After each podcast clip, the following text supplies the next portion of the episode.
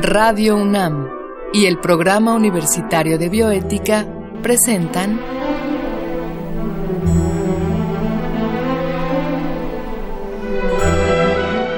El Árbol de las Ideas. Bioética, Ciencia y Filosofía para la Vida. Con Paulina Rivero Weber.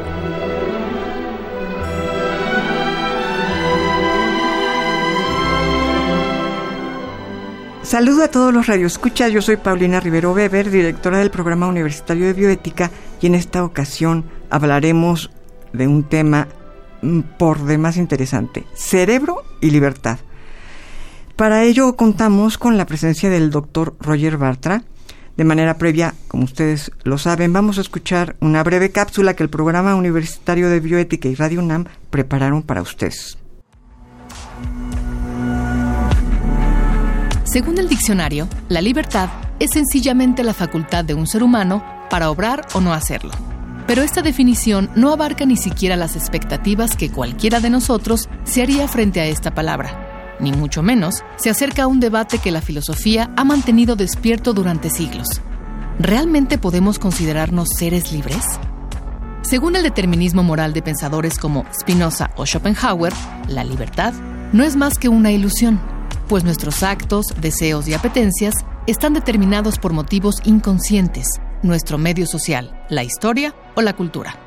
De acuerdo con esta forma de pensar, nos creemos libres solo porque desconocemos la verdadera razón de nuestras decisiones. Pero si nos detuviéramos a pensar qué hay detrás de cada una de ellas, descubriríamos que todas dependen de alguna influencia externa que estamos replicando y que no podemos, como se suele decir, pensar fuera de la caja. Es decir, que prácticamente nunca actuamos con libertad, sino que respondemos a exigencias sociales, limitaciones biológicas o criterios culturales. La libertad, según esto, es un engaño. Por otro lado, la postura del libre albedrío defiende que por encima de la cultura en la que hemos crecido, las creencias religiosas que profesamos y las reglas sociales que nos rigen, cada ser humano tiene un espacio de decisión en el que puede ejercer su libertad. Es decir, que independientemente de las limitaciones de nuestro medio social y cultural, siempre podremos decidir actuar libremente como mejor nos parezca. Quienes defienden esta idea aseguran que cada ser humano tiene la capacidad de ser o hacer cualquier cosa que se proponga, pues aunque el medio social en que nacemos determine en un inicio nuestra forma de pensar y ver el mundo, a lo largo de nuestra vida podemos transformar nuestro destino al ejercer la libertad. En última instancia, ser libre implica tener la posibilidad de cambiar o corregir nuestro futuro y abrir nuevas posibilidades en nuestra vida. Si estas dos posturas no fueran suficientes para dudar acerca de la naturaleza de nuestras decisiones, sabemos por investigaciones recientes sobre el modo en que funciona el cerebro humano que nuestra capacidad para razonar, sentir miedo o entusiasmo, hablar o ser empáticos tienen una íntima relación con los procesos químicos de nuestro cerebro. Es decir, que aquello que considerábamos nuestra alma o espíritu, según las neurociencias, podrían estar determinados por nuestro cerebro. Esta sería la respuesta al comportamiento humano. Y bajo esta perspectiva, el que una persona sea irascible, depresiva o incapaz de mostrarse empática se debe a la química de su cerebro. Esto podría interpretarse como una variante del determinismo moral, solo que en lugar de considerar los factores externos a cada persona, se refiere a los internos. La reflexión entre las neurociencias, la ética y la cultura sin duda nos ayudan a conocernos mejor. Y la química de nuestro cerebro determina buena parte de nuestra actividad mental. Pero también otros factores influyen en la construcción de nuestro carácter. En realidad decir que somos nuestro cerebro es bastante inexacto, ya que de igual modo somos nuestra cultura, nuestra lengua, nuestros valores morales y nuestra historia. Pues les decía yo que estamos acá con el profesor e investigador emérito de nuestra máxima casa de estudios, el doctor Roger Bartra. Déjenme decirles muy brevemente que él se formó como etnólogo en México y se doctoró como sociólogo en la Universidad de la Sorbona, en París 3. Y entre las muchas distinciones y reconocimientos que ha recibido el doctor, se encuentra el Premio Nacional de Ciencias y Artes en 2013 y el doctor honoris causa por la UNAM en 2015. Y su trabajo, seguramente ustedes lo conocerán, y en su trabajo de investigación convergen las humanidades, las ciencias sociales y reflexión en torno a temas como la cultura nacional, la identidad del mexicano, la antropología y el cerebro, que hoy se encuentra aquí para hablarnos sobre cerebro y libertad. Doctor Roger Batra, muchas gracias por aceptar la invitación. Muchas gracias por la invitación, Paulina. Es un placer estar aquí. Qué gusto, qué gusto y qué honor. Este, pues yo te comentaba que tenía muchos deseos de que eh, nos platicaras por qué hablas de cerebro, ¿no? Tú en tus libros no hablas de mente, ¿no? Tú siempre hablas de cerebro o incluso exocerebro, a, a ver si llegamos a ese tema, pero ¿qué, ¿cómo podrías tú definir el cerebro?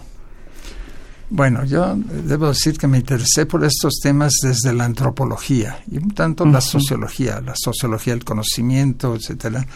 Y en realidad mi acercamiento al tema del cerebro no es tanto para entender qué es el cerebro, porque esa pregunta se la dejo a los eh, neurobiólogos, eh, sino a mí lo que me ha interesado es tratar de enfrentarme al misterio al problema de la conciencia, y sobre todo de la conciencia humana, es decir, de la autoconciencia. Claro.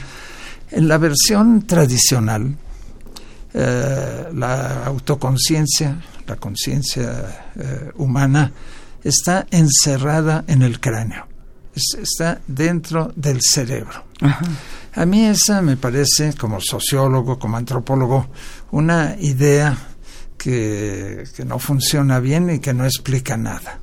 De hecho, los eh, neurocientíficos todavía no logran explicar ni siquiera con qué códigos precisos funciona el cerebro, el cerebro de un, de un humano, de, una, de una persona. Y yo creo que en parte no lo han logrado justamente porque yo creo que la explicación está parcialmente fuera del cerebro. Claro.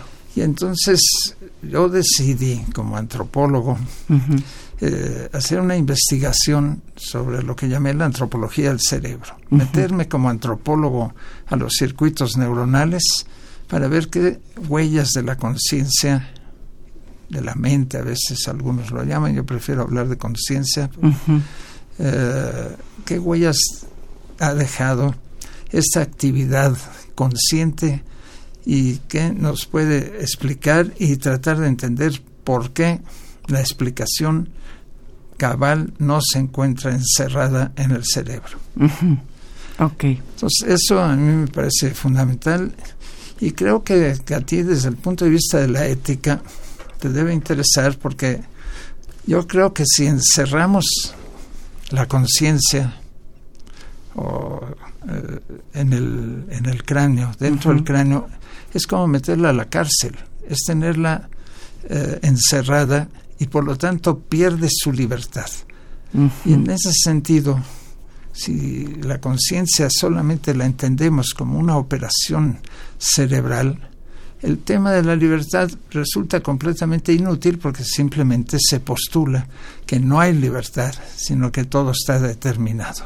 Claro, que es, digamos, la, la, una de las ideas que ha mantenido en vilo toda la historia de la filosofía, ¿no?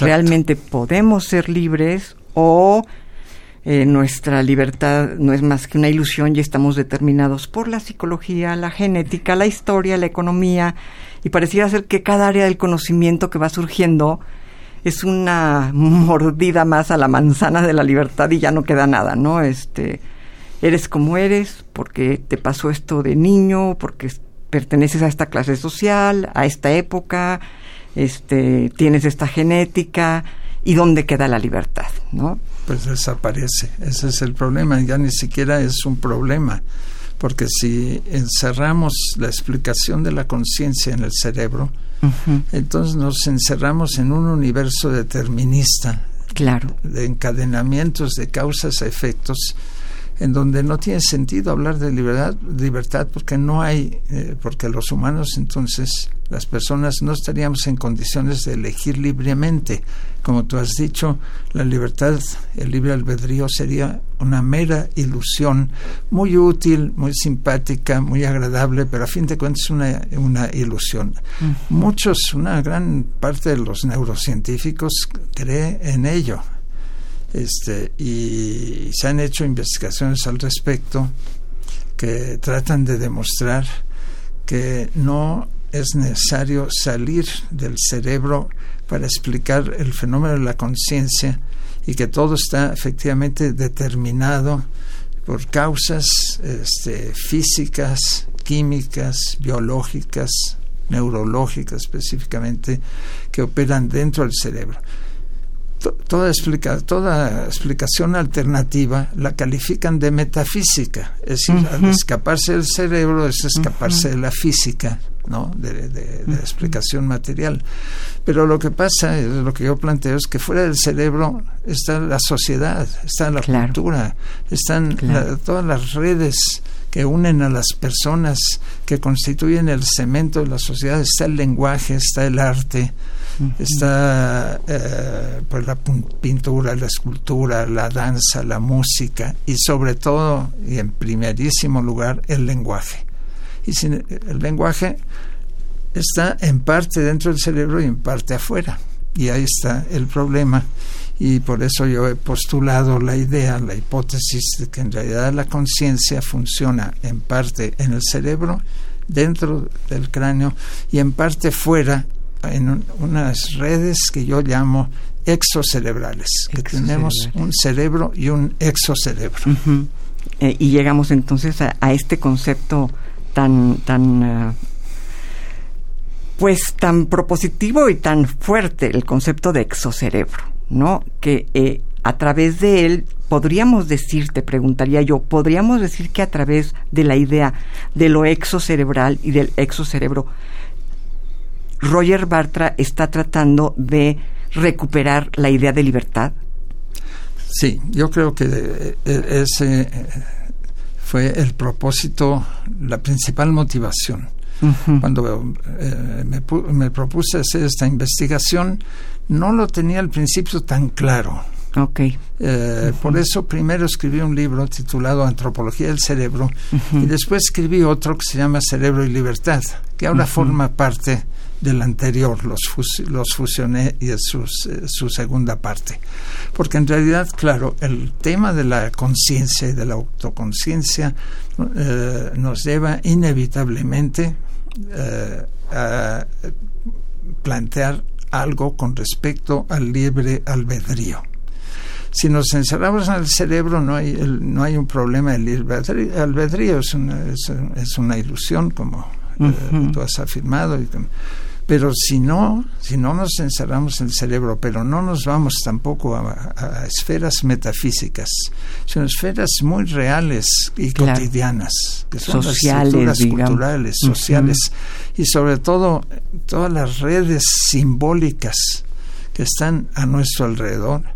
Entonces ahí tenemos un esbozo de solución, porque porque eh, el, que la conciencia funcione al mismo tiempo dentro y fuera del cerebro implica que se escapa del reduccionismo que, a Biológico. someten los físicos, los bioquímicos, los eh, neurocientíficos en general, una cadena de causas y efectos materiales dentro del cerebro y afuera es simplemente el medio ambiente del cual llegan estímulos y hay respuestas, pero, pero nada más. Y yo lo que digo es que no, afuera hay una estructuración muy precisa de, de prótesis simbólicas, las llamo prótesis exocerebrales. Que, que, están ensambladas perfectamente con las redes neuronales y que en su conjunto forman la conciencia de las personas, de los humanos. Ahora, Roger, estas redes externas, eh, digamos, las hemos tejido, las hemos creado nosotros, ¿no? Los seres humanos, digamos. no serían redes que están ahí, sino eh, que nosotros mismos hemos, eh, ¿cómo decirlo?, proyectado. Sí. Entonces, en ese sentido podríamos decir que esas redes de significado fuera del cerebro eh, son, digamos, una continuidad y una creación de, de nosotros mismos. Ciertamente, pero no, no son una creación una, una, creación del cerebro, si se quiere eh, hablar así, pero aquí hay que ver, examinar cómo fueron creadas, porque no es simplemente la continuación del cerebro por otros medios.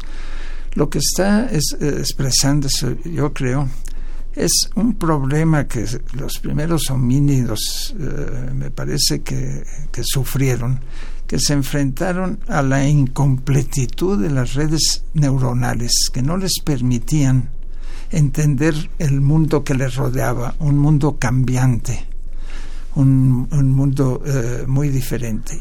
Y ante esta incompletitud, este, los, los primeros seres humanos completaron las redes neuronales con redes simbólicas, ah, principalmente el lenguaje. Y con eso dieron un salto impresionante. Entonces sí, fue creado por los humanos, desde luego, pero, eh, pero parte de esta, no diría deficiencia, por eso hablo de redes incompletas que no permiten percatarse completamente de las nuevas situaciones y sin duda habría ya una base neurológica suficiente para dar ese salto.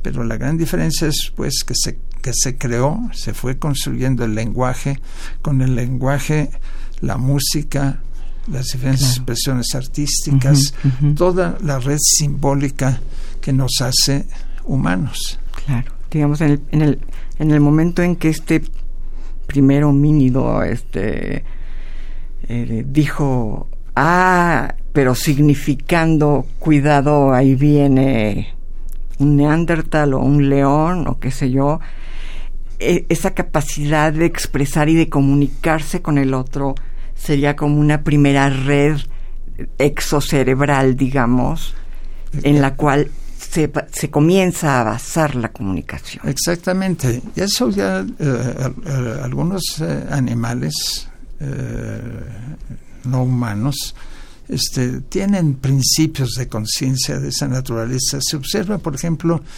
en el juego. El juego es un fenómeno social que es una peculiar combinación entre libertad y un orden.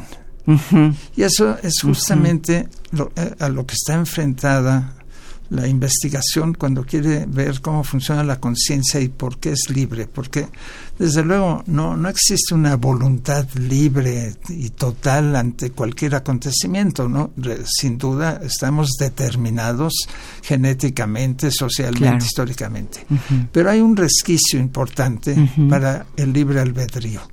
Y entonces el examen del juego es interesante porque desde luego es una de las peculiaridades eh, más eh, características de, los humanos, eh, junto con el lenguaje, etcétera. Pero ahí claramente sí lo compartimos con muchos animales que juegan y efectivamente en ellos encontramos un, un, control, hay reglas, no hacerse daño.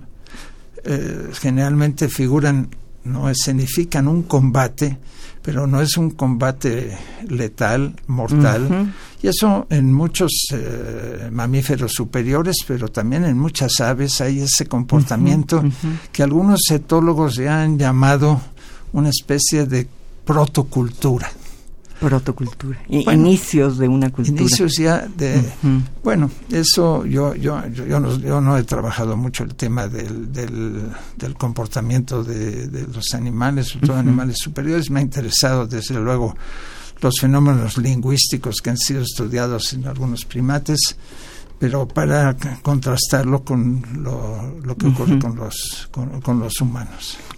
Ahora, entonces digamos que para ti en el juego lo que se está poniendo ahí es em, una especie de metáfora de la vida misma eh, y del cerebro, eh, como tú lo entiendes, en el sentido de que dentro, del, dentro de las reglas, dentro de los límites reales, hay una cierta libertad individual. Y en ese sentido, yo te preguntaría, lo que, lo que esta libertad nos permite también es justamente desobedecer la regla, ¿no? Esto es, en un juego, cuando el niño dice es que eso no se vale, y el otro dice no, sí se vale, y impone la regla, es, un poco también la metáfora de cuando en una sociedad eh, eh, la gente decide de desobediencia, ¿no? La gente opta por la desobediencia civil, ¿no? Que a mí me parece muy importante eh,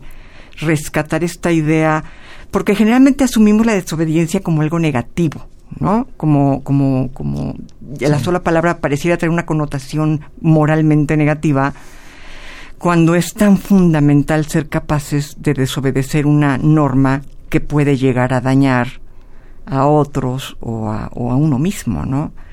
Pues yo creo que el juego precisamente nos hace reflexionar sobre esta situación en donde hay la posibilidad no, no solo de combinar las reglas establecidas y el orden con la libertad, sino que también ocurre la transgresión, es decir, el romper las reglas.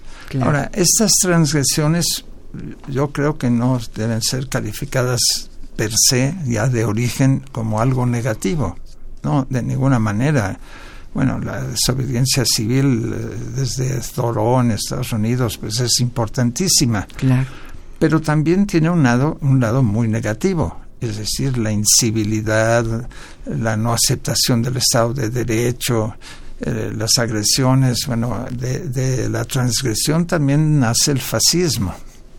Así que eh, estamos en, un, en, una, eh, en una situación difícil.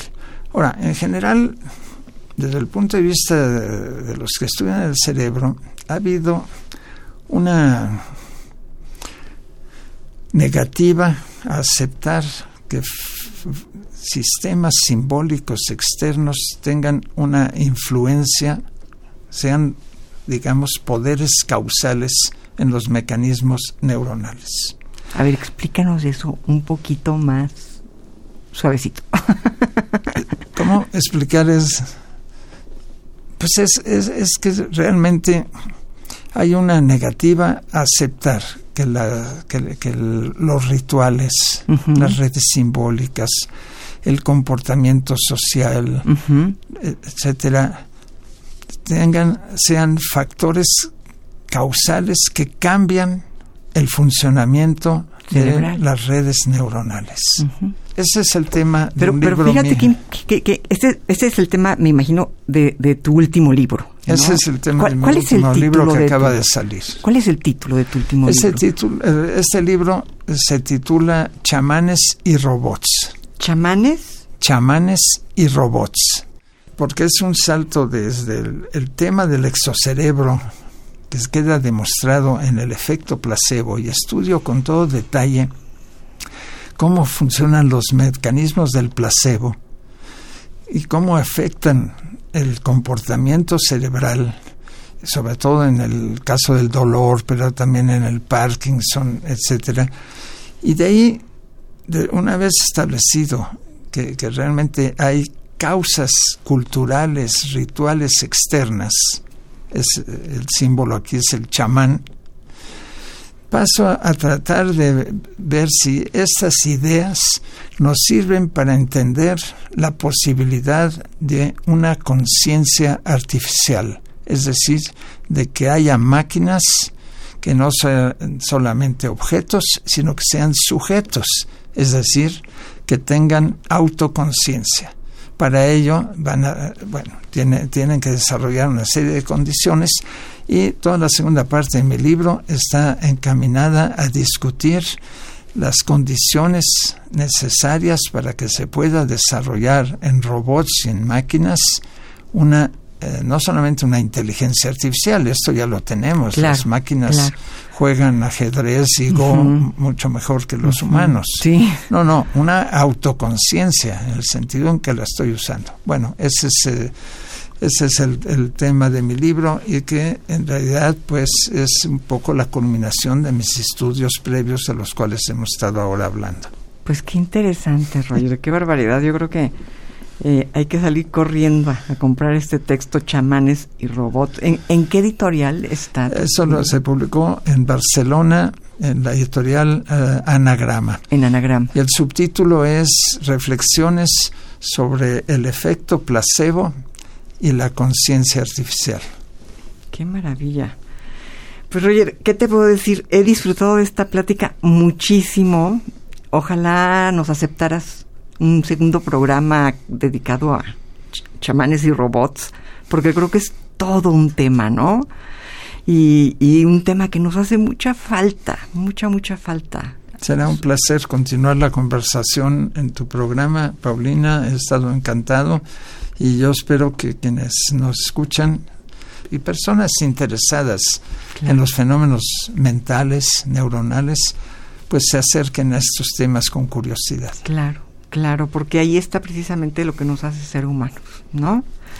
Y ya, ya me dejaste con la duda de en, cuál será el final de tu libro. ¿Tú ah. verías posible eh, la existencia de un robot con autoconciencia? Sí lo creo posible, pero no al corto plazo como algunos eh, han planteado que dentro de dos décadas o tres ya será posible. No, no, no lo creo, pero yo creo que sí, de alguna manera, pero la condición será que los, eh, las máquinas inteligentes, además de ser de tener una inteligencia potente, tengan una inteligencia mil usos, digamos, diferentes funciones plástica y sean capaces de construir un exocerebro.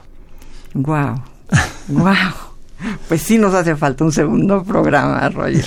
Pues te agradezco muchísimo, ha sido muy interesante. Eh, me quedo con ganas de, seguir, pero pues el tiempo se nos acaba.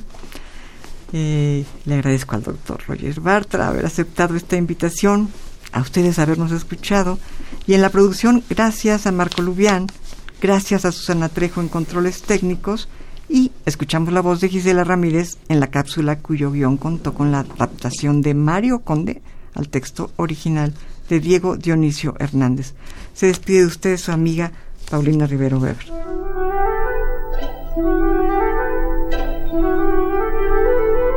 Radio UNAM y el Programa Universitario de Bioética presentaron